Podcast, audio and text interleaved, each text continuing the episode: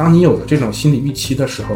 你对孩子的目的就不单纯了。如果你是为了防老才养这个孩子，我觉得这孩子其实也挺不幸的。我们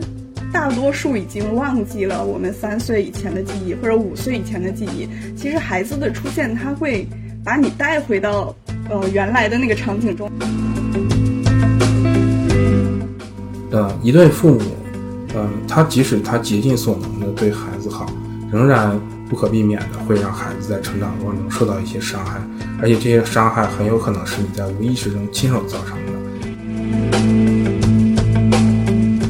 在育儿这个过程中，也许女性可以承担更多的呃责任和更多的事物，她其实能够做更多的，甚至你让她自己去做，有的时候也是完全没有问题的。但是她在情感上一定是要有依赖和依靠的。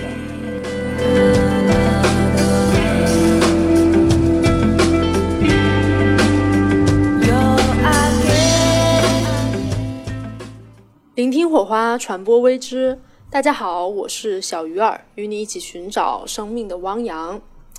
好久不见啊！然后呢，今天呢是咱们凌波微步主题一的一集。然后我们标题大家相信已经知道了，我们今天将会跟大家一起来探讨一下一个老生常谈的问题，也就是当我们走到一个人生的重要的阶段的时候啊，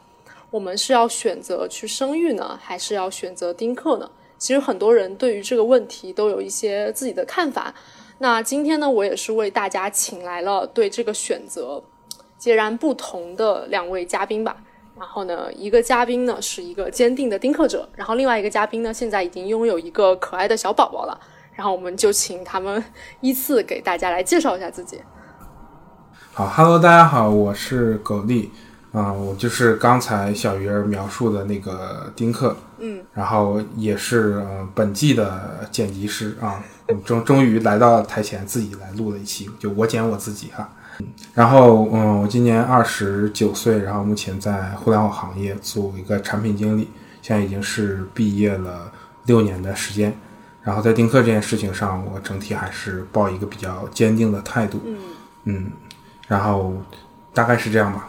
我是呃小童，那我是呃九零后的一个新晋宝妈，现在三十一岁了，赶在三十岁的时候生下了宝宝，现在宝宝呃七个多月，呃目前呢主要是在做心理咨询师，呃也是了不起计划的发起人和主理人，嗯，主要是目前在做这两件事情。呃，毕业后呢，其实呃在互联网圈儿也混过，然后自己也创过业，也进过精神专科医院，呃，算是尝试我还以为过。进进入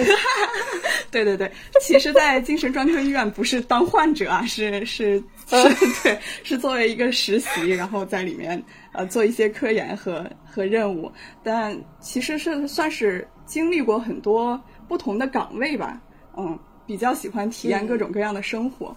哎，所以感觉其实两位现在的年龄，其实总体来说是处于类似的一个阶段，就都是在三十岁左右。但是你们两位可能说对于这个话题的选择是很不一样的。那我想问一下两位嘉宾，就是对你们二位来说，嗯，选择生育或者说不选择，它背后需要依赖的这种核心的一个决策的维度是什么？其实我觉得，为什么要生育，主要还是要想明白它对自己的意义是什么。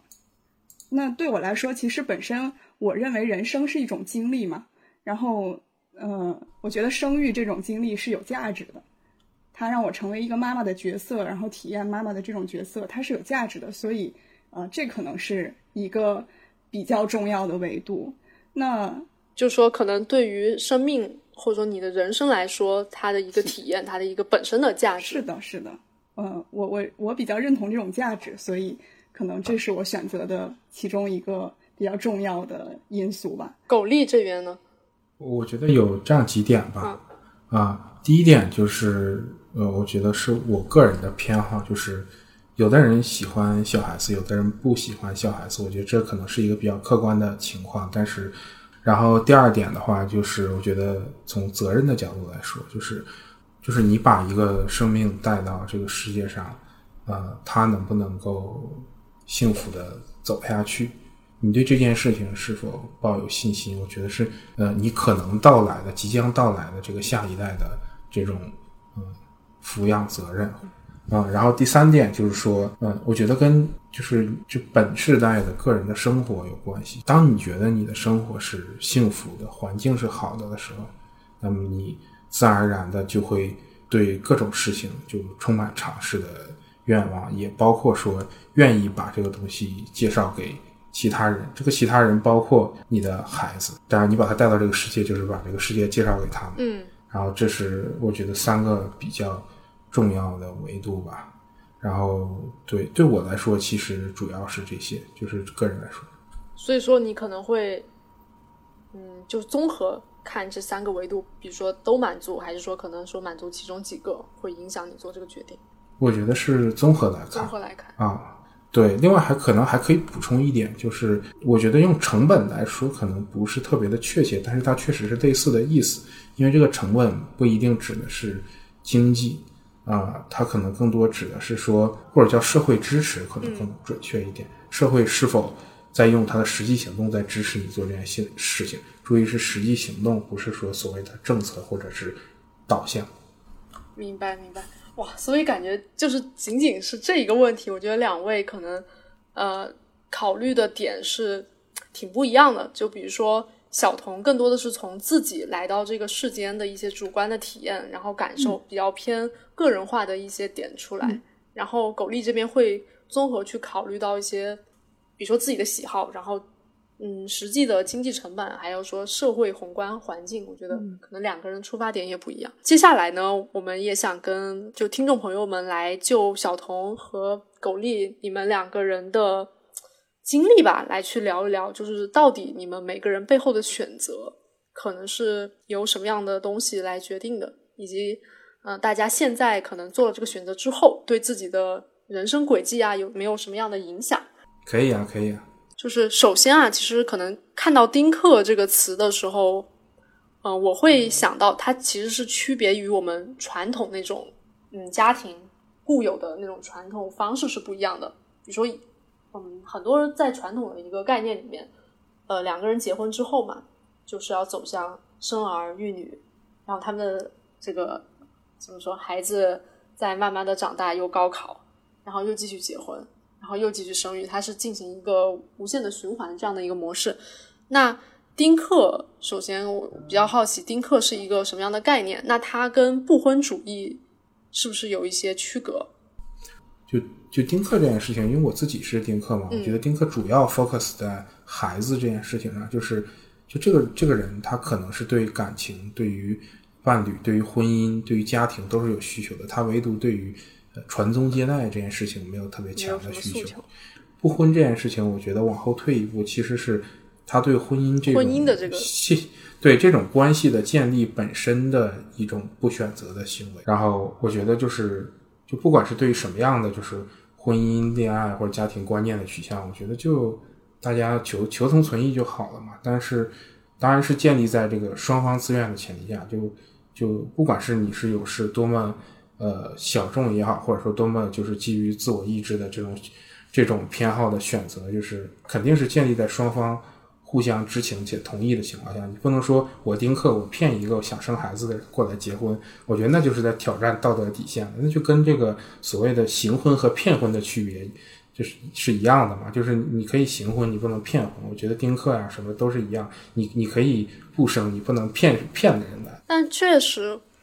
好像现实生活中确实会有这样的场景，就是一个声称自己是丁克的人，他可能，比如说我现在二十五岁，我觉得我要丁克了，我觉得我这辈子都不想要孩子，但是真正会发生的一个事情就是，比如说五年之后，哎，到三十岁了，我突然想通了，或者说我突然观念发生了变化，这个时候我决定要生孩子，那这个其实情况是蛮多的，那这个时候可能就会对伴侣造成一些困扰，或者说选择上的分歧。嗯，确实会有。我这个在我生生活中就有发生。我之前有认识过一个，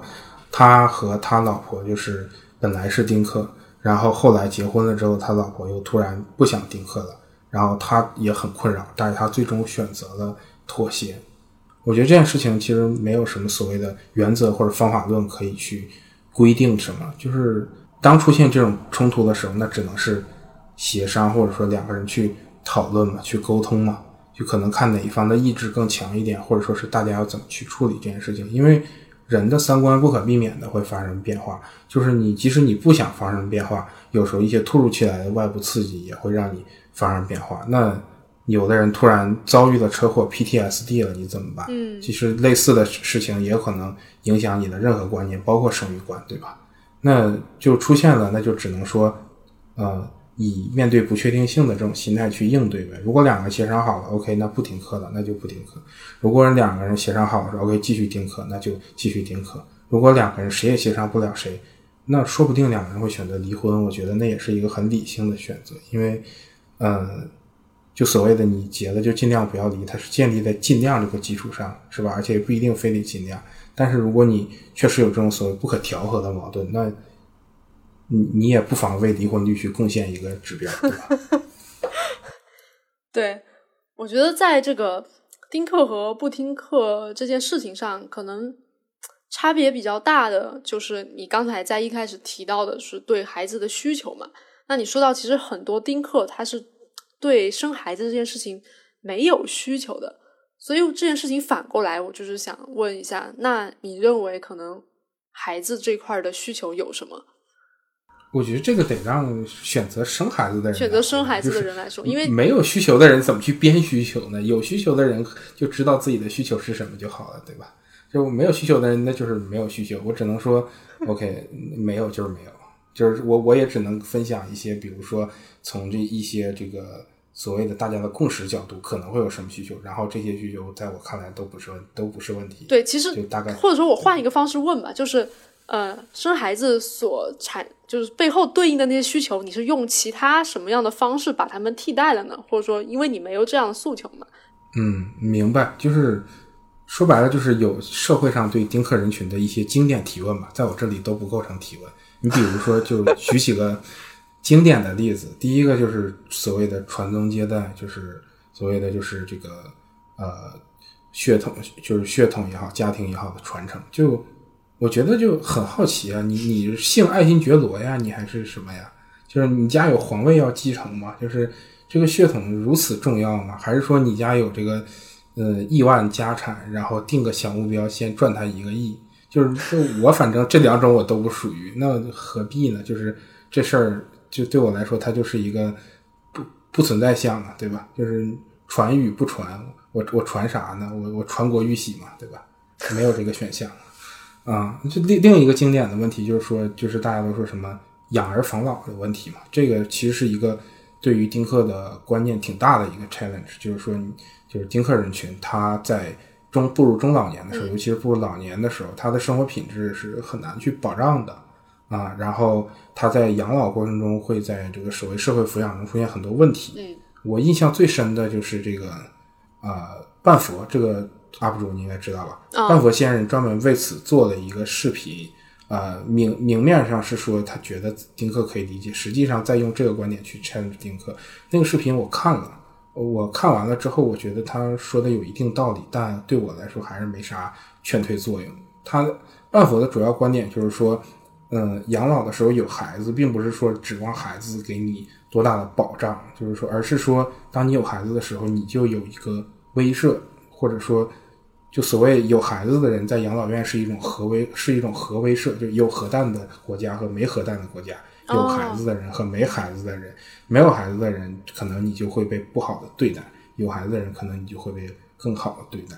我觉得就是这个从推论上来说，看起来是成立的，但是。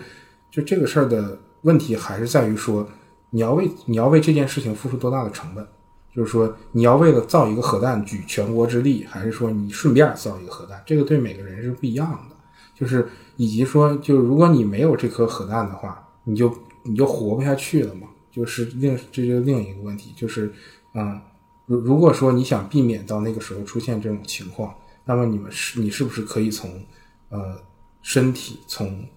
财富从这个呃个人的这个修养也好，然后个人的提升也好角度去完善自己呢？就比如说，有的人可能到老了会身体非常不好，你能不能让自己的老的时候身体好一点？有的人可能到老了会非常空虚，你能不能让自己老的时候也不那么空虚？你有很多的爱好，为什么 B 站上有那么多七八十岁的 UP 主在弹琴、拉二胡、下棋、雕雕刻艺术，你就不能是其中一员了？那你假设说，有的人觉得可能住不起非常好的养老院，你为什么不能拿出养孩子的时间多卷一卷，多挣一点钱回来，然后你就可以住更好的养老院？因为我们会发现，这其实是一个嗯时间问题，就是当别人三十岁之后，会把他生活中的大量精力放在养娃这件事情；当别人三十五岁之后，会把他生活中大量财富放在鸡娃这件事情上。当别人五十岁之后，会把自己的更多的财富放在给孩子买房这件事情上。好真实啊！啊，这些你你你这二十年可以把这些东西都回收回来，作用于你自己。那么，你是不是从这个平均数上来说，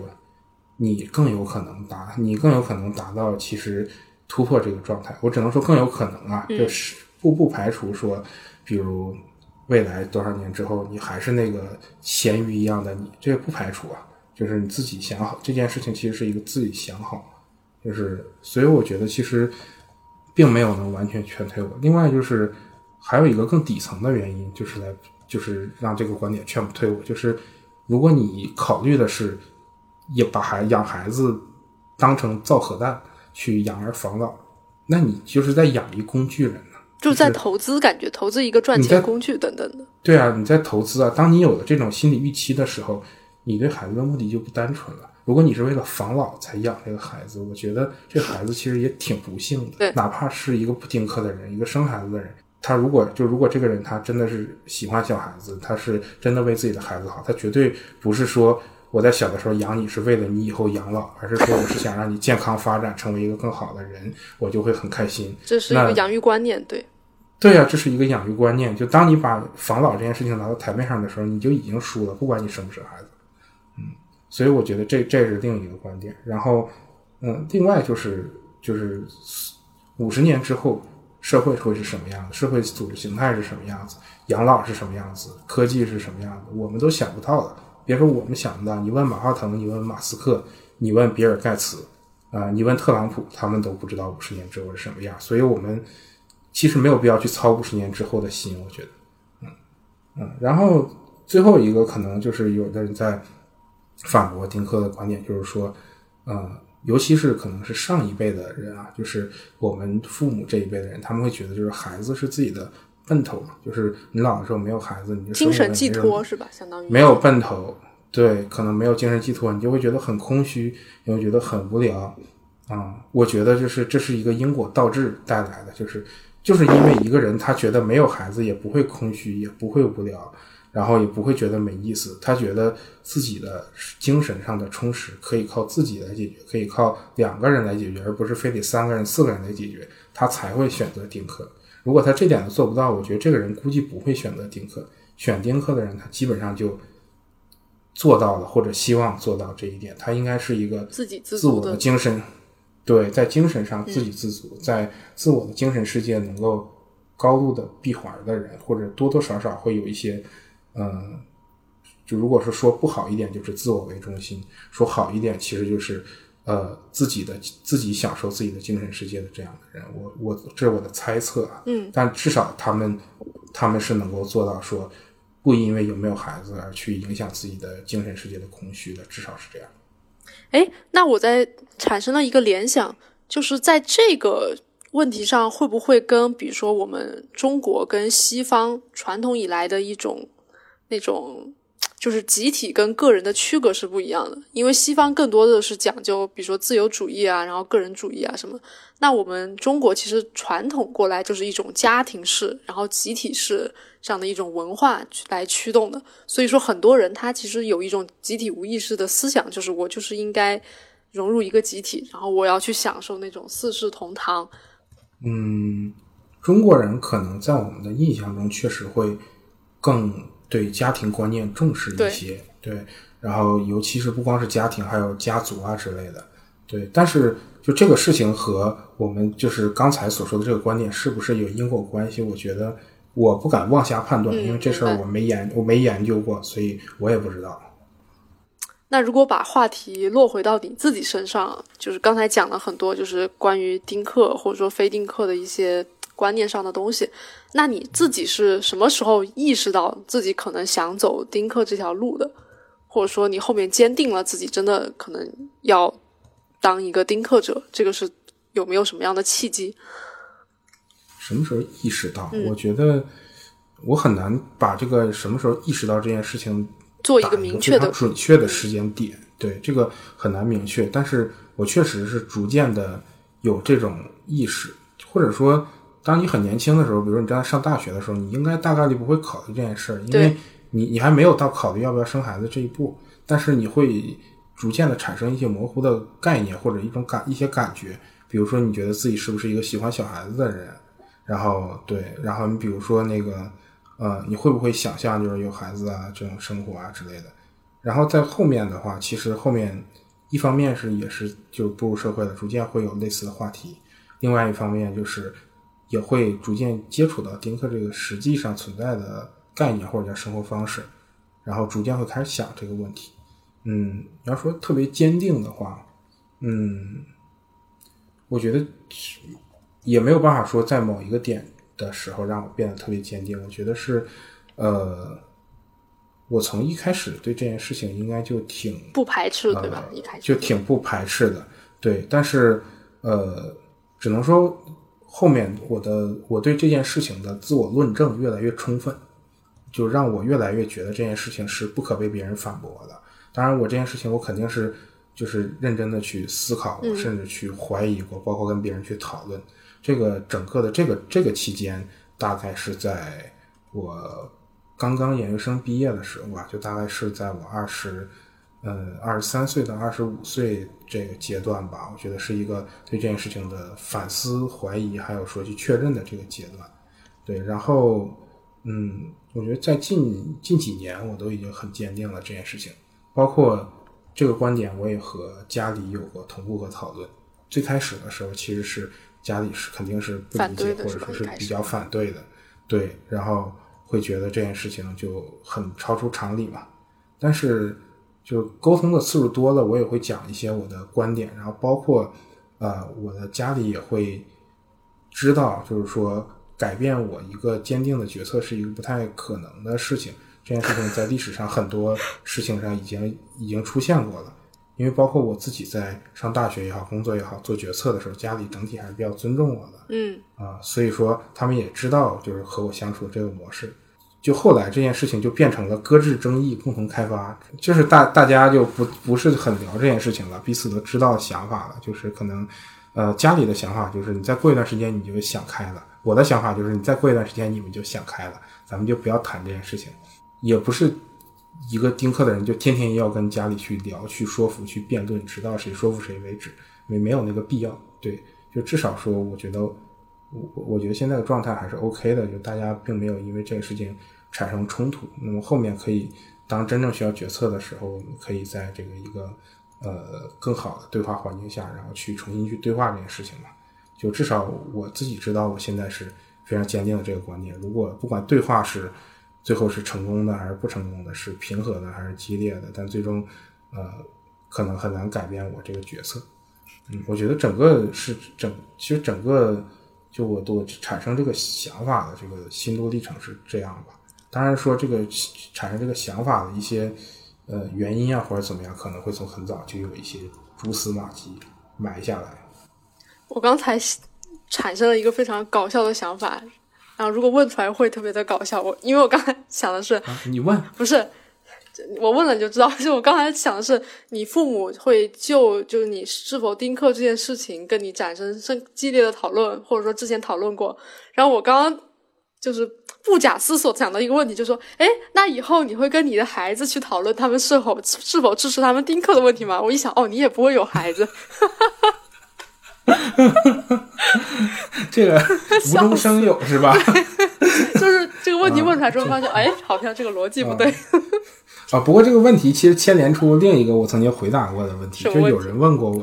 有人问过我说，那假如说你四十五岁的那一天，你突然想有个孩子怎么办？你非常强烈的想有个孩子，但这个时候你不可能有孩子，嗯，怎么办？呃，我的答案就是，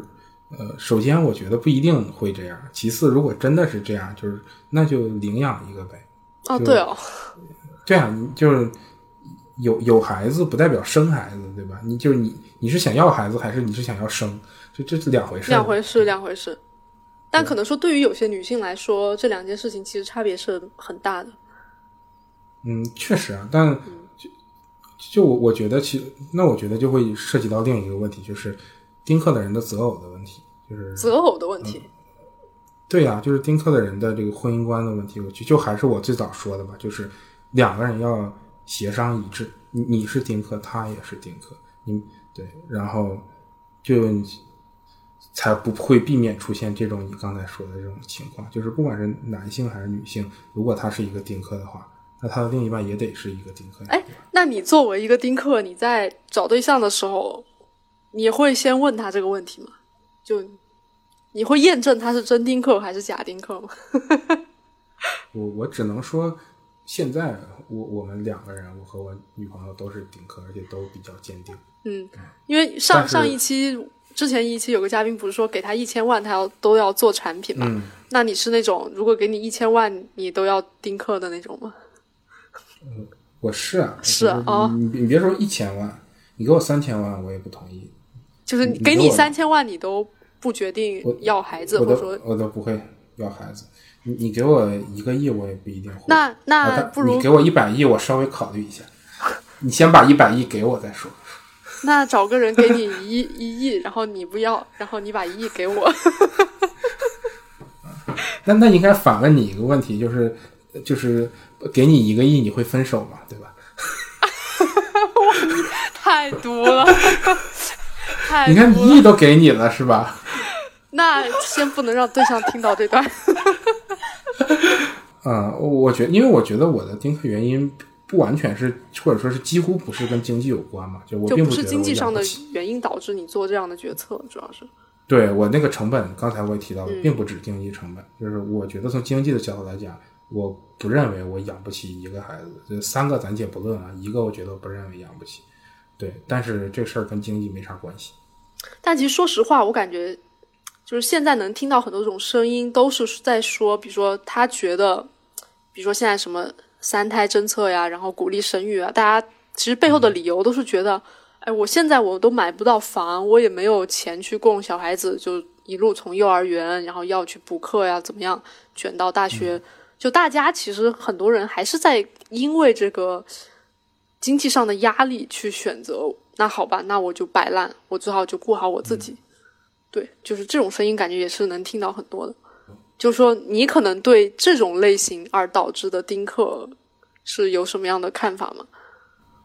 我觉得存在即合理啊，就是嗯原因多种多样啊，就是概括起来，就是你不管因为什么原因，你觉得这个社会没法让你幸福，也没法让你的下一代幸福。当你有了下一代，你们俩都会更不幸福，那你就不生呗。我觉得就非常合理，就是不管这个原因是钱还是别的，那你既然说这个原因已经导致了这个结果，那大家想想怎么解决这个原因，不是要埋怨导致出结果这些人？我觉得，嗯，对啊人人我就不生，你能用你又能把我怎么样？你得想是吧？就对啊，我觉得合理的。对，可能他们存在这样的问题，也是因为，比如说他做了这样的选择之后，可能家庭啊，或者说一些别的压力，让他觉得这样的选择有些问题吧，所以他还才会存在这样的一个压力或者焦虑等等。但说可能对于你来说，你也不是经济上的压力，也不是说要这个孩子未来去帮你养老什么的，你就是纯粹的一个从个人出发的一种选择。对，我觉得是这样的，就是，呃，三，如果概括一下原因，就是三个原因，就是我刚才不是说到了，就是说判，就是判断我让我判断自己要不要孩子会从哪些维度嘛？其实这些维度背后就是三个原因。第一个原因就是说，呃，我觉得也是第一重要的原因，就是我不认为我有能力，嗯，养好一个孩子。就是这个问题也是，就之前你在群里问的那个问题嘛，我产生了这样的结论，所以说我导出了我应该定课的结论。对，嗯也可以跟大家介绍一下，就是说我们当时在群里抛出了一个话题啊，就说我们现在很多人都觉得，回想当年自己的父母或者说原生家庭，好像对我们的童年都或多或少造成了一些阴影啊，在我们长大的过程中，好像因为一些父母不是很好的一些对待，我们好像觉得自己受到了一些嗯就是不太健康的一些种子埋在了心里。那我们现在去看这件事情，我们好像是可以评判啊，父母做的不对怎么样？但真的，当我们做了父母，我们自己也摆在那样的一个场景的时候，我们也要面对自己的小孩，我们不知道怎么处理。我就我们就会在想，在那个场景下，我们真的能能够做到一百分吗？我们能够完美的去带出一个很好的孩子吗？嗯嗯对我，我接着刚才这个问题说啊，呃，我自己的答案和这个问题是一一百八十度转过来的，就是我在小的时候，从小到大受到我父母很好的对待，我认为他们是非常优秀的父母，哦，然后是这样子，对我也认为他们非常喜欢我，然后他们也尽他们的所能去给我创造了良好的条件，包括学习条件，然后物质条件，然后教育都在在他们能力的范围内去尽量的去给我很好的，然后我也觉得我的家庭整体是很和睦的，就这些方面，对我觉得我的父母是非常称职的父母，对，呃，但是，但是就是对，但是我在我的成长过程中，仍然不可避免的受到了一些伤害啊，呃，比比如说，可能我在我的这个中学时代，曾经经历过比较严重而且持续时间很长的校园霸凌，然后对我的心理和精神产生了一些影响。然后在这个影响过程中，我觉得，呃，当时父母起到的作用，可能不仅仅没有去帮助你去解决，可能反而会起到了一些反面的作用。就现对，当然现在来看的话，呃，我会对这件事情相对来说是比较释怀的，因为我会觉得说，嗯，父母其实没有这个能力或者可能性去做到这一点，或者对，因为呃，父母也不是全知全能的吧，而且有些问题本来就不是完全由父母产生的责任。就比如说校园霸凌这件事情，就是呃，你说真正能够有足够的意识和足够的方法，然后以及足够的底气去解决这件问题的父母，在这个能挑出多少呢？我觉得非常非常非常的少。所以说，我对这件事情，我曾经怨恨或者说是责怪过我的父母，但是我现在对这件事情不会对他们产生怨恨和责怪。但是就是由于这样的一个一百八十度转弯的结果，让我导出了一个结论，就是，呃，一对父母，呃，他即使他竭尽所能的对孩子好，仍然不可避免的会让孩子在成长的过程中受到一些伤害，而且这些伤害很有可能是你在无意识中亲手造成的。嗯，我是我自认为，嗯、没有办法比我的父母做得更好，所以说我更不认为我能够让我的孩子不受我的伤害的成长。我觉得一旦想到这一点，我就会觉得你要亲手把一个孩子带到世界上，并且伤害他，让他长大，给他留下一些心理阴影。虽然这些都是一个可能性、概率性的问题，也有一定的概率他会健健康康、痛痛快快的长大，然后成人。但是我觉得前者是高概率事件，后者是低概率事件。那么我就不想做这样的高概率事件，我就不想把一个孩子带到去让他去经历这些。我觉得第二个原因其实是，我觉得现在的社会太险恶了，就是真真话。你你一个孩子就抛开刚才所说的那些原因，嗯，想让他这个从小到大这个呃健健康康的、平平安安的长大，就呃真的太难了这件事情。而且长大了之后，要想让他继续健健康康、平平安安的，也太难了。这个社会是非常的危险且不可控的。这个不特指某国啊，就是世界上的任何一个国家，就发达如美国，就落魄如乌干达，都是。这个没没不特指某国，指全世界。就是对我我们可以举一些身边的例子，比如说，那有的人可能会就会说啊，说那你可以，比如说你自己赚很多很多钱，你把你的孩子送到贵族学校，然后可能然后让他接受这种良好的这这私这种私立教育，然后把他送出国，对吧？那你有没有想过，就是那个当年有个新闻，大家都知道红黄蓝幼儿园，对吧？嗯这事儿就不细说了。但是你想想，上红黄蓝幼儿园的孩子的家长是有钱的人还是没有钱的人？赴美留学生在美国被枪击致死，你想想，把孩子送到美国去读大学的人是有钱的人还是没有钱的人，对吧？那我们可能还有很多这种呃意外性的新闻，比如说你的孩子呃升了一个普通的公立学校，呃恰好遇上了一个呃师德不是那么好的老师，然后给他留下了心理阴影，恰好遇上你喜喜欢校园霸凌的同学。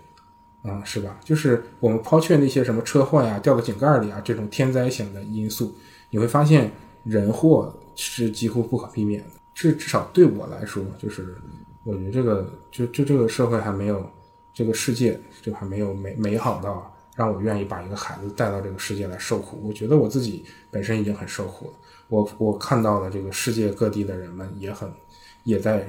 受苦。我看到的身边的这些种种的新闻，国内的新闻也好，国外的华人发生的新闻也好，都让我越来越不想把一个人带到这样的一个世界上。我觉得他还我不值得，就真的是真的，就我觉得没有那么值得。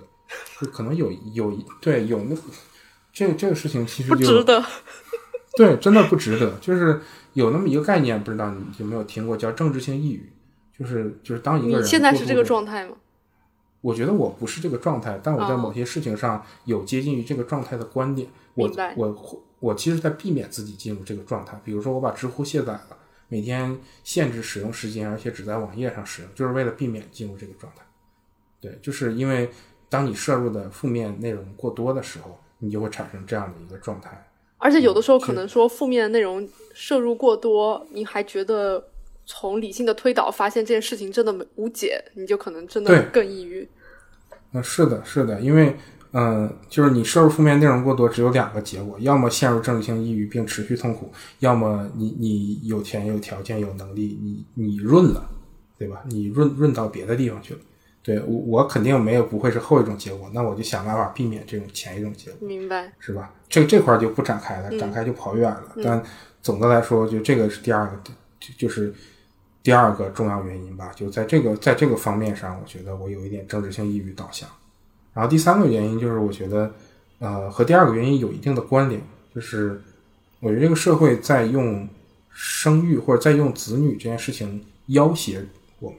而且要挟的方向很多。呃，反过来来说，如果他没有用这个东西要挟你的可能性，那你的自由会被无限的释放。这个自由不是指说我不负责任啊或者怎么样，而是说你你比如说，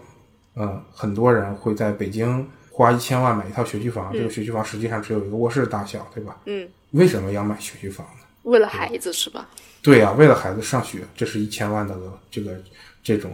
额外成本。那在在此之前，有的人会在北北京，啊、为了一个北京户口去做一份自己不喜欢的工作，并且持续一辈子。为什么要有北京户口呢？因为要买学区房，对吧？啊，然后包括嗯，在在双减之前啊，啊，有的人会这个拼命的去鸡娃去卷孩子，因为大家都在互卷，啊，然后有的人可能会呃，为了各种就所谓的这些社会的福利措施或者是政策，然后去舍弃掉自己很多的东西，而这些政策最终大多数指向的都是一点，就是后代。那么你就会发现，就是社会在用后代来要挟你，然后去按他们想想想让你运行的这种方式去运行，啊，否则的话你就要呃多付多做出很大很大的贡献，才能够得到同样的这个水平，对吧？那我为什么要接受这种要挟？我是一个特别不喜欢被别人被别人用这种方式要挟的人，不管这个人是一个具体的人，还是一个抽象的团体。嗯嗯，我觉得这个和第二个有一定关系吧，但是它会让我对生育这件事情产生反感。嗯就就除了这三个原因，就还有一个底层的一点就是我我不喜欢小孩儿。我觉得喜欢小孩的人养孩子是享受，很幸福的对对，很幸福的。那首首先我不喜欢小孩，其次我又有这三个问题在，那么我我我为什么要生呢？就就会产，我就会问别人这个问题：我为什么要生呢？那可能他也他也没法给一个让我生的原因。对你，你这几个理由，我觉得从你自己的角度出发，好像都其实对于你的选择来说是很充分的了。嗯，那这边最后一个啊，最后一个点就是聊了比较多。那如果现在我们的听众，比如说他如果想决定丁克的话，有一些点是他需要真正想清楚的，或者说他可能会遇到哪些挑战？我不劝大家生，也不劝大家不生。我尤其不劝大家不生。我觉得越坚定丁克的人，越不会没事闲着去劝大家丁克。倒不是劝，就是说，如果你真的坚定要丁克，你可能会遇到哪些点，就是劝退他们明白。对对对，对，就是因为丁克这件事，其实是一个很艰难的决定。我觉得，嗯就我也只能说，我现在是一个百分之九十九点九九的丁克人，我不能，我不能去绝对化这件事儿，广告法不允许，是吧？啊、对对，确实是这样。对你难难保不齐某一个月黑风高的夜晚，你就突然就脑袋就就就炸了，然后你就是想上头了就。对对，我只能说我现在是一个百分之九十九点九九九的丁克人。OK，然后我觉得挑战主要还是几个方面，一个方面就是你你有没有做好，就是因为这件事情和家里去做充分的呃激烈或不激烈的沟通的准备，并且准备好相应的说服能力。你说服不了家里的话，这件事情就会变得很尴尬。你你就总不能这个断绝父子关系吧？那也不是不行。啊，对你，你要是没有说服能力，你就这个做，你就准备好自己的这个 铁石心肠，是吧？我我我不建议大家这样，但是那你个人有个人的选择，就是开玩笑。呃，第第二点就是说，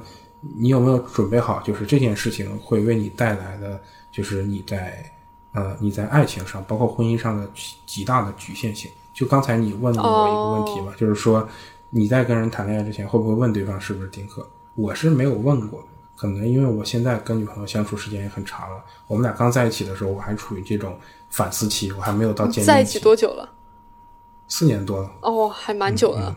对，就还就还没有到坚定期的时候，到坚定期我就失去了问的机会，对吧？这个这个，你你让我现在去问问，好像对吧？我不需要问了，我们俩都很坚定，现在我们俩都是百分之九十九。就磨合的过程中吧，你们这就是慢慢的。对，我们俩发现了这一点。我我在在一起之后，我分享了这个观点嘛，他也很同，他也很同意，刚好他也是，那就碰上了呗。但是我也想象过，如果发现刚好他不是怎么办？那就比较尴尬，可能。就对我来说没什么尴尬，这件事这是个原则问题，就是刚好他是的话，如果不一样的话，那可能就会有一些对矛盾要就会解决，比较尴尬。对你解决不了，可能就会结束。那 那如果你如果你在考虑这件事情的话，那你必然面临这个问题，不光是在谈恋爱的时候，甚至可能包括结婚了之后，你要有充分的预期。另外就是很多人问的那个，你究竟会不会因为没有孩子而空虚这件事情？对，对我我觉得还是要想好了，就是你有没有让自我的精神充实起来的能力，以及你有没有呃两个人在一起白头偕老就能够充分的开心的这个信心。我觉得这些方面吧，总的来说就是这件事情千万千万千万不要上头。你可以上头，但是你不要在上头的时候做这个决策。你可以用很多年的时间去验证验自己的证决定自己的这个决定对不对，因为。从你有这个想法到你真的要结婚要生小孩，肯定不是一年两年的时间，就就不要在这件事情上说我想当然的我要生，对，因为每个人的原因他不太一样。对。然后对你像经济原因的话，万一过两年大环境经济转暖了，你生不生？周全的去想吧。如果最后你想完了，然后你坚定了，确实自己有是这样的一个人，那 OK，那就嗯，大家会尊重你，然后你那你也要做好回应质疑的准备，然后你也要去呃充分的去说服你该说服的人就好。对，我觉得像你这样是通过一个体系化的方式，就是自己是想清楚了这个背后的思路啊，然后以及你为什么会这么想。但确实有的时候生活中会遇到一些人，会是比如说无论是不婚还是丁克，你去细问、去细追问他的原因的时候，他可能会随便丢出一个看起来自己比较独特的那种原因，就来说啊，我是因为。啊，其实大家都这样，我觉得那为什么呀？那我不要这样。那我觉得这种可能不是一个偏理性的一个选择吧。就如果单纯是觉得自己要不一样的话，没有没有，我觉得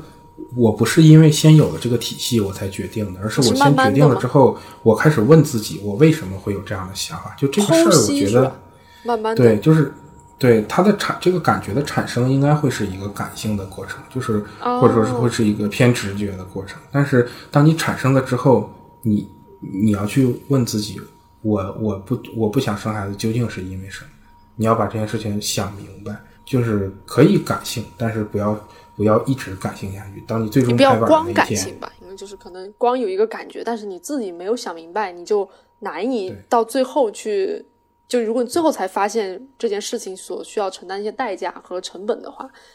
你可能就之后会觉得哦，我好像不该这样。对所以就还是要想清楚。还是要想清楚。对。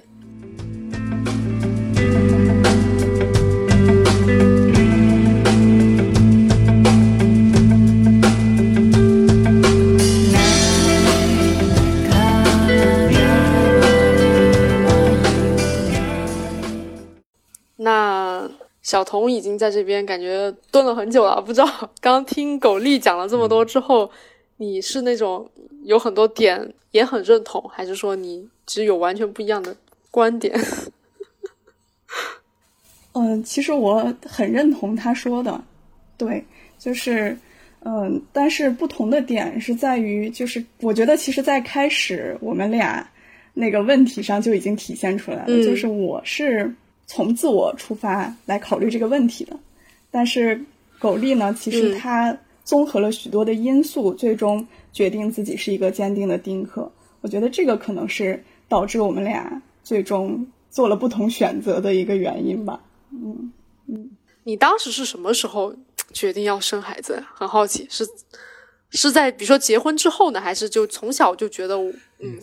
我未来就有一个幻想，可能我要有一个宝宝呀，什么样的？那倒没有，其实其实我和狗丽挺像的，就是我不是一个喜欢孩子的人，所以在我很小的时候，我是觉得生一个孩子会会是一件很麻烦的事情，而且我通常在呃跟很多孩子在一起的时候，我都会避而远之，或者哪怕是一个孩子，我不知道该怎么跟他们玩，不跟不知道该怎么跟他们相处，我一直以来都是这样一个状态，包括其实现在我有了孩子之后，我再见到比我的孩子大的孩子，我依然是。不知所措的，就是我还是会选择能远离，尽量远离这样一个状态的。对，嗯，什么时候决定的？我我觉得，如果从时间点上来看的话，它是一个比较感性的感受，它并不是说我一定要生或者一定不生，只是我觉得可因为结婚，所以可能会有一个孩子，不然的话，我我可能就不会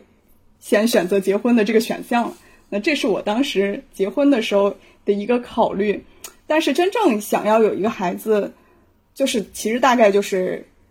呃，一年多两年以前吧，我开始准备怀孕，当时为什么就突然才决定要一个？孩子？是觉得是，因为我在想，会不会跟有的人就是谈恋爱的那个心路历程很像？因为你说啊，你什么时候决定跟他在一起的，你也说不清楚。就是你一开始觉得好像跟他接触还不错，然后你就慢慢的朝那个方向去了，然后一步一步的，最后就在一起了。就就跟大家两位刚才说的一样嘛，一个是我一开始就不是很想，那我就越来越不想；一个是哎，一开始觉得好像我可以，那就朝那个方向去了。就你未来的每一个小的决策，都跟你那个感觉其实有点关系。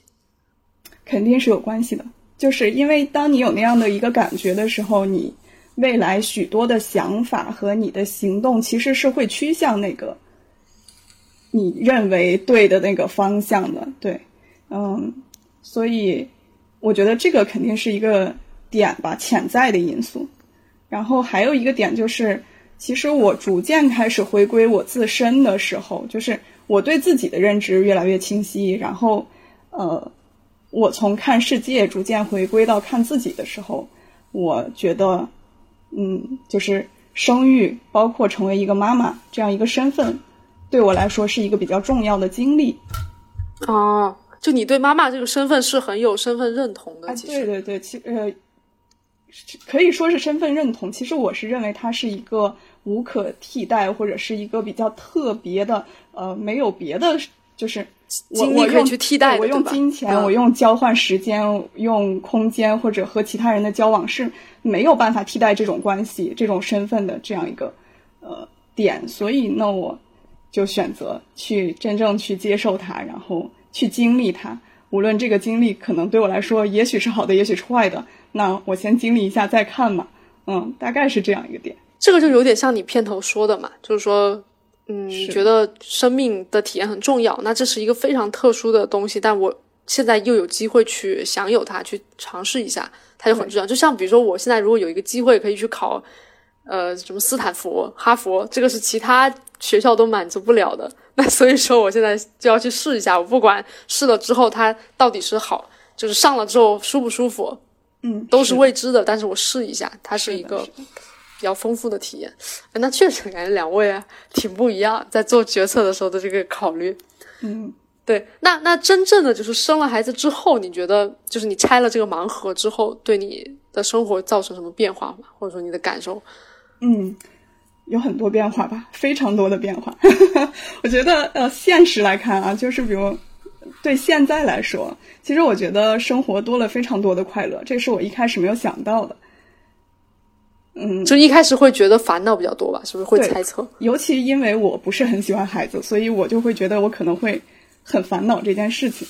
呃，但是真正有了孩子之后，我觉得我的生活多了非常多的快乐。以前没有孩子之前，我和我的另一半就是我们在家其实也会有交流，也有开心或者开心的时刻啊，然后一起就觉得很和谐、很融洽的时刻。但是在宝宝出生了之后，就是虽然他现在还很小啊，他不会说话。但是家里明显就多了许多欢欢声笑语。他有一个什么特别的呃动作，或者呃，比如说今天啊，他就是会从沙发上呃爬到沙发上，然后站起来，然后我就会马上很开心的叫我老公，我说：“哎，你看宝宝 又会了一种新技能。”然后他也会很快的过来，然后我们就会基就基于这样一件事情。啊，有很多的交流和探讨，两个人都非常开心。就是对于孩子的出现，他会带来很多的惊喜吧？这种惊喜的时刻还挺多的。嗯，我当然可能也有也有惊吓，但是如果让我现在想的话，我更多的想到的可能是惊喜，就是开心的那些时刻。嗯，然后这个会不会也像很多人，他可能没生小孩，但是他比如说自己养了一个宠物。然后把这个宠物小猫小狗啊，也是从很小的时候带大，也会有很多这样的体验。只说可能说跟真正自己的宝宝是不一样的，但是他有一种类似的这种心路历程，会让你觉得有很多生活中的小惊喜。嗯，会有，但是不一样的是，因为你们都是，因为我和宝宝都是人。对对对对，我知道，这肯定是更不一样的在这个情况下，其实你会有更多。感同身受的时刻，而且这种时刻其实这种 timing 是很有意思的，因为我们大多数已经忘记了我们三岁以前的记忆或者五岁以前的记忆。其实孩子的出现，他会把你带回到呃原来的那个场景中，虽然不一样，但是你会看着他的一步一步的成长，你会觉得哦，有可能我的小时候就是这个样子的，就会觉得非常的奇妙和有意思。而且你会不会去代入？想就哦，如果当时我是这样的话，我爸妈又是怎么带我的？啊，那我可能没有想到那么后面，我一般只会以为会这么想。前面对，就是就是看宝宝他会有一些什么样的呃成长和发展。那在这个基础上，其实已经会有许多，就是我会有许多情感上的变化，但是不会想到哦，我爸妈是什么样的反应。我我下意识就在想到，哎，那他们当时是怎么带我的？嗯。明白，那哎，那你觉得现在就是无论是说你做了这个生孩子的决策，还是说现在你能体会到这种觉得小美好吧？嗯，你觉得跟你的原生家庭会有关吗？哦，我觉得原生家庭对孩子肯定是有呃比较重要的点的。那我我首先觉得第一个重要的点就是安全感嘛，这个是父母其实呃能够带给孩子最重要，我认为最重要的一个点就是。而且只有家庭可能才能带来的，那只有家庭啊不不不，就是嗯啊，当然狗哥刚才说了一个点啊，就是就是他那个可能也是跟安全感有关系的，但是我觉得家庭是建立安全感的一个基础。我的原生对对对，就因为比如说我如果去思考我未来要不要去做这个决策，要不要生小孩，我一定会去想那。我小的时候，我爸妈是怎么带我的？那我会不会出现他们带我就过程中的一些好的状态，还是不好的状态？如果我也受过一些不好的点，我就会去想，那我能不能处理好这个点？就我会不会重蹈覆辙？比如说，有的父母会打孩子嘛，那我在想，如果我当父母之后，我会不会打孩子？就是会去代入吧，我觉得。嗯，其实我我感觉我很少想这方面的问题，就是我我认为我的家庭其实确实。有我家庭自身的一些特点和，呃，就是对我的影响，但是这些影响很有可能也会通过代际遗传，就是代际传递，然后让我传递给我的孩子。但是因为我接触了心理学，可能我会尽量少的减少这种代际的传递，所以我很少去想我的家庭可能对现在我要不要孩子这件事情有什么样的影响。那这个说明你可能比较好的脱离了这种原生家庭的一些禁锢了，也有可能是的，呃，是有在这个生孩子的问题上其实是有脱离的。哦，然后你刚才说到的那个点，就是比如说父母做了一些呃什么，有的时候可能会影响到我们。对，确实是有的，包括我其实也是有的。嗯，我也没办法避免，可能我的孩子，我未来在养育的过程中，他也会经历这样的事情。对，然后然后他在对你的这个孙女、孙子的时候，嗯，是的，又会出现这个对，但是其实就还是我在之前说的那个点上，我认为人生是一种经历，其实这个事情对他来说也是一种经历，好的或者不好的，其实它都是经历。但是任何一种经历下，他都是有，他都是可以有自己选择的。就说不只是说好像外界给我们带来了某一个经历，我好像就只能接受，我也可以去就自主、自主动的去改变啊。是的，是，比如说我的原生家庭可能对我带来了一些影响，那我可以选择把这些影响带给我的孩子，就是我可以选择呃像我的爸妈一样去带我的孩子，我也可以选择和他们的方式不一样，这个是我可以有选择的。呃，我的宝宝其实他在长大了之后，有了自我意识之后，他也是有选择的，他也可以做这样的选择。呃，但是他所经历的那可能是我给他的。明白明白，或者是我把他带到这个世界上，他要经历的，嗯，这个是我没办法但是他。未来面临新的选择的时候，他可以有一定的主动意识嘛，相当于。嗯，是的，就不是我，我觉得我可以 get 到你说的那个点，就因为很多人就是过度放大了一些事情对我们造成的影响，嗯，但其实我们是可以去改变的，相当于。对，那比如说理想中的生活啊，因为现在你可能有了一个宝宝嘛，就你有没有嗯想象自己理想中的未来家庭的一个状态？你可能有几个孩子，啊，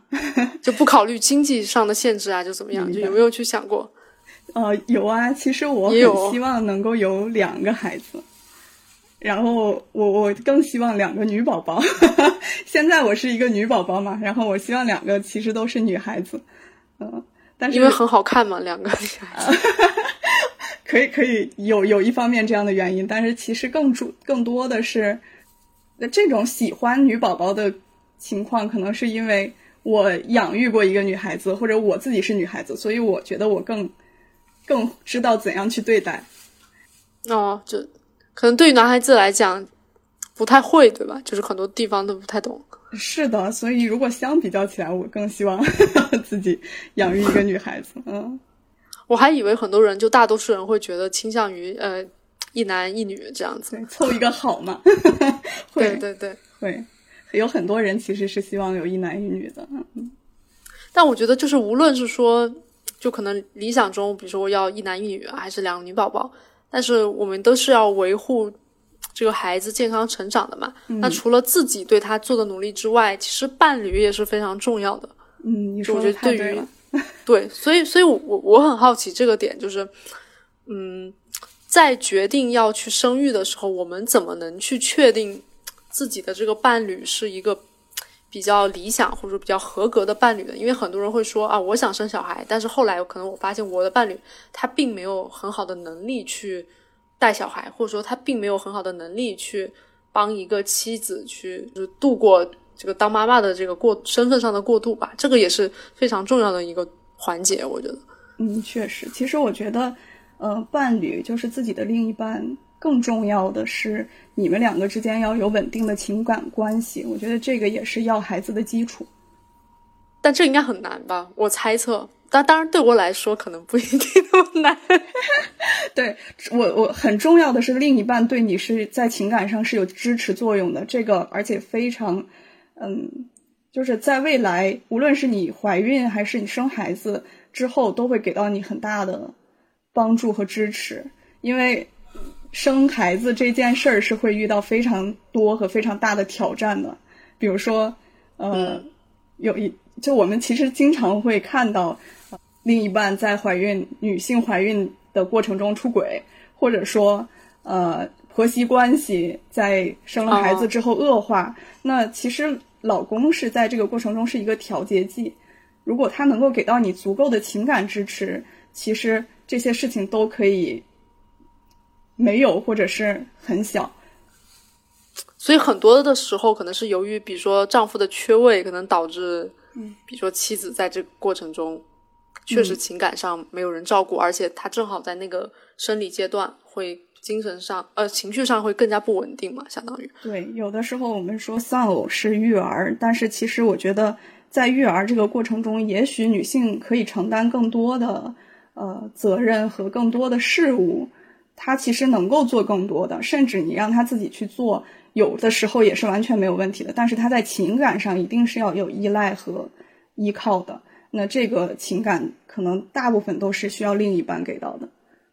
所以说，可能比较好的亲密关系是给到孩子一个温暖的环境的基础吧。就是不管生不生孩子，你这个你跟伴侣之间的关系，可能真的是更重要的一个底层。就这，我也是觉得，嗯。不然你自己的情绪都解决不好，你怎么能够去保证自己给孩子带来一个温暖的童年呢？嗯嗯，就我也想好奇，就是那你生了孩子之后，可能跟这个同龄人聊的话题是不是也会变了？肯定会变，会变很多。是有一个问题就是，宝宝现在在哭，我不知道会不会录到这个里面。哦，这就是一个问题，这个不要剪掉。问题来了，是的，那那你现在是不是要去，嗯，安抚一下？还是还好还好，呃，爸爸在安抚。哦 哦哦，对，这个千万不要剪掉，这就是需要爸爸支持。这就是一个问题，对，嗯，说明这个爸爸就是比较能够支持，这就是孩子这块。嗯，是在有了孩子之后，其实我们谈论的话题就会变化，比如说啊。呃，我大部分发言的时间其实是在一个宝妈群里，我们会一起讨论跟孩子相关的事情，然后包括跟自己状态相关的事情。对，话题一定是会有变化的，尤其是呃，其实生了孩子之后，嗯，大部分关注点可能会都都会在孩子身上。确实，这个是。那个生理上就会，或者生理加情感上就会自动的转移到孩子身上，是吧？是的，但是其实这一点上，我一直都在提醒自己，就是我还是要逐渐回归到自身，因为你把你的全部关注力放在孩子身上的时候，呃，他的压力会很大，你也会非常紧张，因为像你把一部分的自我就是让渡到另外一个人身上去了。是的。这也是其实很多鸡娃，我觉得 就是从这个而来，因为你的关注点都在孩子身上了，你会希望他这样，会希望他那样，呃，就会慢慢出现鸡娃的情况。但是实际当你的回归呃关注点回归到自身的时候，一般不会出现这样的情况，你只会让自己想让自己变得更好，或者怎么样，我变得呃，我变成什么样子，我才能。把孩子养育的更好，那这个其实是反过来激自己了，就没有再激娃了。那那比如说，对于要养娃的人，你可能有什么样的建议？因为刚才可能狗丽他是说不想劝大家去丁克，可能是希望大家想清楚。那我觉得决定要养娃这件事情，应该也是得更要想清楚，因为你这个走不了回头路，丁克是可以走回头路的。嗯，但是其实我我一直在想，就是丁克这个事儿，呃，你也只有几年的回头路可以走，尤其可能对女性来说。嗯，对，确实养娃这个事儿肯定是你生下来之后就没有回头路可走了嘛。所以，我如果问我有什么建议的话，我觉得是要先有一个稳定的自我。哦，稳定的自我就相当于是不是说。相当于就跟可能刚才狗力哥说的差不多，就是不是我要为了一个什么样的目的，我把他生下来，我一定要让他给我养老啊，或者是我对他投射太多的过人期待，就不是一个很好的时机，嗯，去生他。嗯，我觉得这个点可以展开来说，就是，呃，如果是对自己来说，怀孕和生孩子其实本身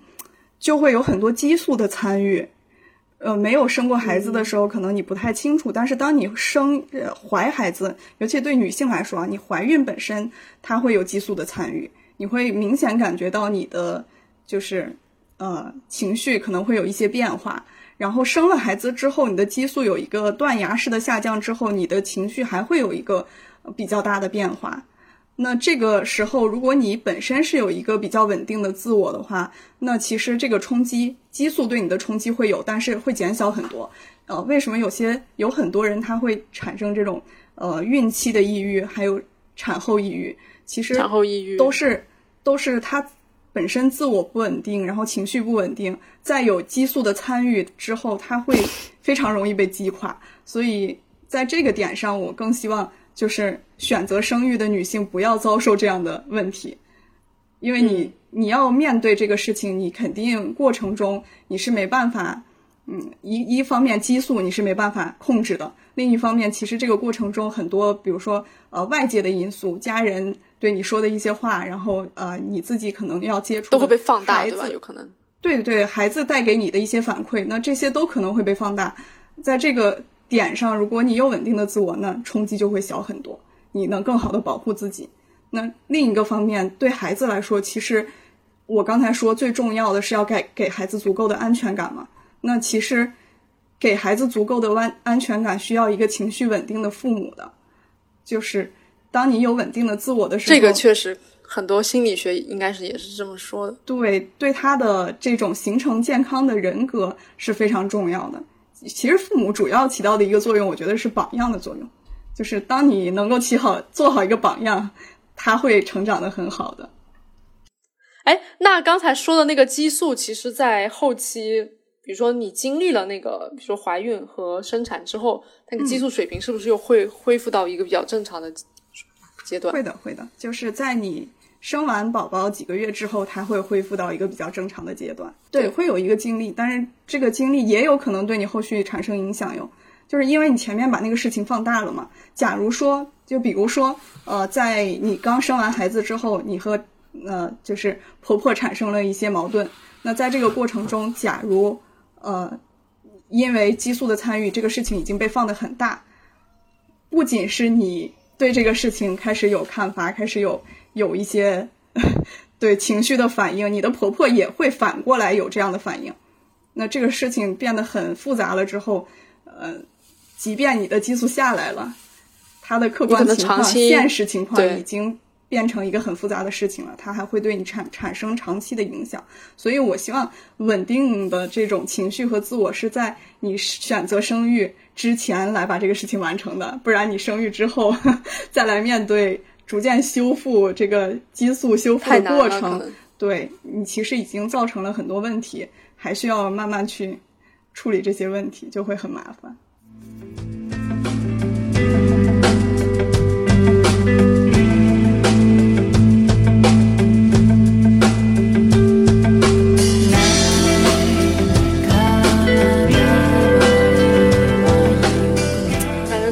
就是这个狗力跟小童都聊了很多，就自己的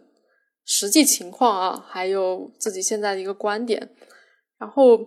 我还对其中有一个点感觉能感受到比较不一样，就比如说，呃，我觉得对于孩子从长大到成人这个过程，可能狗力是不是有比较多。对这个社会阴暗、人性悲观的一些视角，可能掺杂进来会相对多一些。就你会觉得，就是孩子成长的过程中，必定会有可能大概率遇到一些社会上的不公呀，或者说不好的一些事情。然后小童这边可能就是会遇到一些事情，但是你更多的把这种事情也视为一种经历，就是它就算发生了，那就让它发生吧。就感觉这两点好像二位的。这个底层观念会有点差别。嗯，确实，确实，就是，嗯，我我的观点倒不是说一定要去因为这个去被吓退啊，或者回避这件事情，而是说，呃，我在考虑到这件事情是出自我主动而造成的这种，那我就会觉得，呃，非常的难过对这件事情，而且这件事情是一个不可避免的事情，就是不是说孩子会不可避免的遇到这种事情，而是说我会不可避免的对孩子造成这种呃，一定就这件事情一定会一定会不可避免的发生。就嗯就还是我刚才说的，我那个三我那三个点其实是是互相套在一起的。就如果你觉得你现在呃就就这个世界让你觉得值得的话，那你可能觉得也不会有什么问题。但如果不值得的话，哎你这事儿就变成了一生个高概率事件，而且这高概率事件出自你手，那怎么办？我觉得这这个问题啊，没没啥值得不值得的。就我之前在那个自我介绍里写了嘛，就是从宏观上来说，我是一个悲观主义者，但是在具体的事儿上，我是一个很乐观的人。我觉得解释起来也很简单，就是当你对整个宏观的事情不都已经那么差了那这个事情还挺你也就不会对一些具体的事情失望，你就觉得对，就是摆烂心态，就是不是我自己摆烂，而是我对于这个很多事情的预期嗯开始摆烂，就是烂就烂就烂，然后我享受我自己的吧。小童是什么样的呀？就是嗯，的我心态我我觉得是狗哥会认为有一些事情是他是持悲观态度的，就是他会发现有一些事情是坏的。但是在我这儿看来，其实很多事情它是好是坏，每个人有自己的标准。我我不知道这样说可不可以理解啊？就是比如说我现在经历了一个挫折，那可能对于在这个挫折下，然后他觉得我自己被打击的很厉害的时候，那可能我觉得这是一个坏事情。但是有的人可能觉得，那这个挫折可能它是让我，比如说进步的一个阶梯，或者说，呃，我经历了这样一个挫折，它本身像我来说，我觉得这是一个经历，它可能是丰富人生的一个东西。那它有可能就会变成一个好事情。我们怎怎样去定义一个事情是好是坏，这可能每个人不一样。所以为什么我可能会选择生一个孩子？因为我觉得不是我把他带到这个世界上来，他就一定经历了一些坏的事情。这个事情是就是生下他来，这个是我带给他的，而是我觉得他经历这些事情的过程中，他是怎样看这个事情的，他的价值观可能在这个过程中我会有一些影响。嗯、但是他其实可以选择自己是怎样看待的，或者他可以选择我是否形成一个这样的价值观。你是有点那种塞翁失马焉知非福的那种感觉，就是这个要看到底是好是坏，然后可能是好，可能是坏。对，因为我我在我的呃就是感受里，我觉得一件事情是好是坏，不同的人他感受是不同的。那我到底生下来一个感受是呃觉得坏的孩子，还是生下来一个我觉得他的感受是好的孩子，我不清楚。呃，开盲盒嘛，所以我选择把这个盲盒打开，然后他自己去经历。哇，这个形容还蛮有趣的，我感觉。是我我觉得其实可能核心的区别就是，就我也认同刚才小童说的，就是一个人经历了挫折也好，或者说一些呃逆境也好，它不一定是坏事儿，对。但是可能核心的区别就是，我我会认为就是像刚才小童所说，就是在这个事情中，就是你能够给孩子带来一些东西吗？我我认为我可能我一不可避免的或者必然的会给孩子带来一些不好的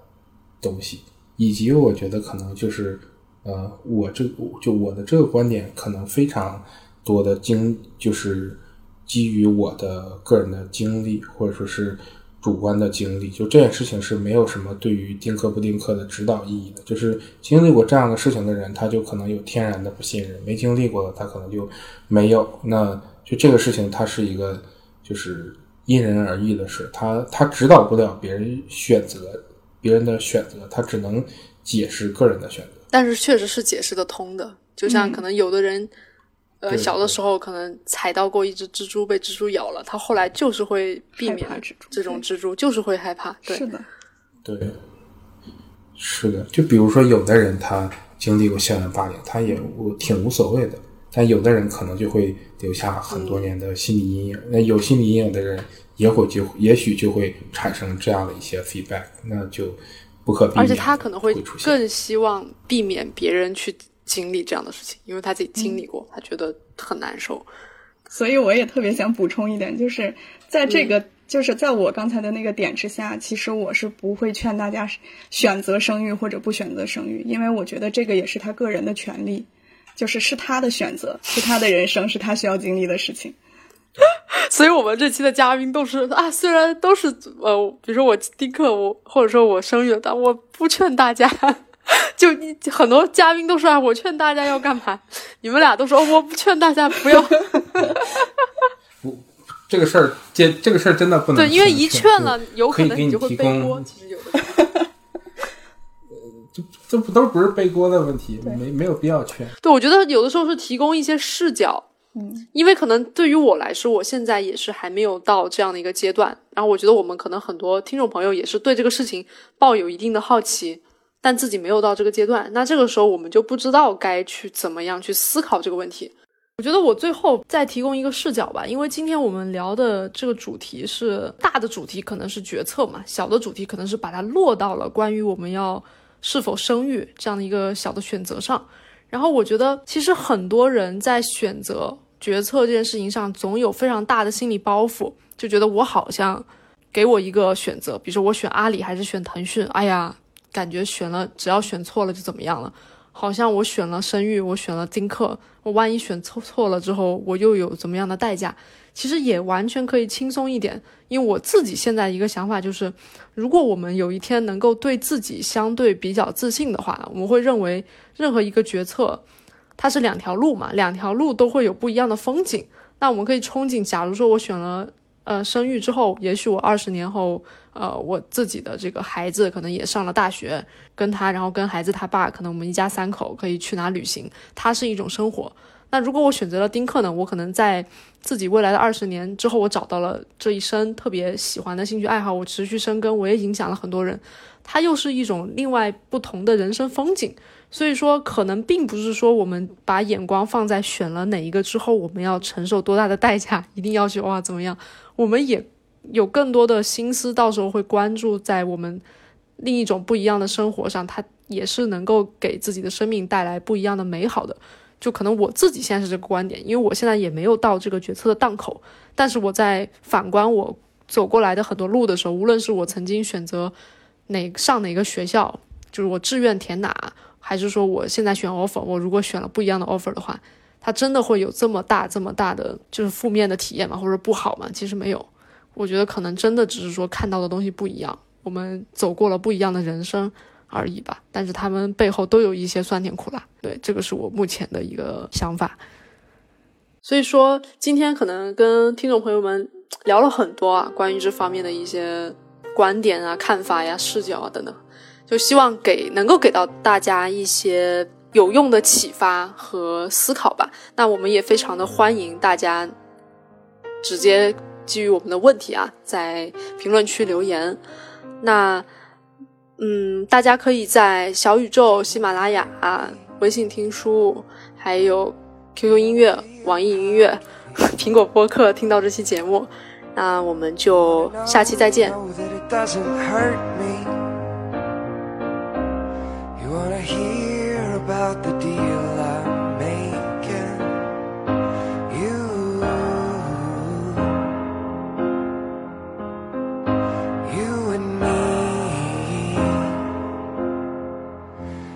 I only could make a deal with God, get him to swap our places. Me running up that road, me running up that hill, me running up that building. And if I only could. Oh,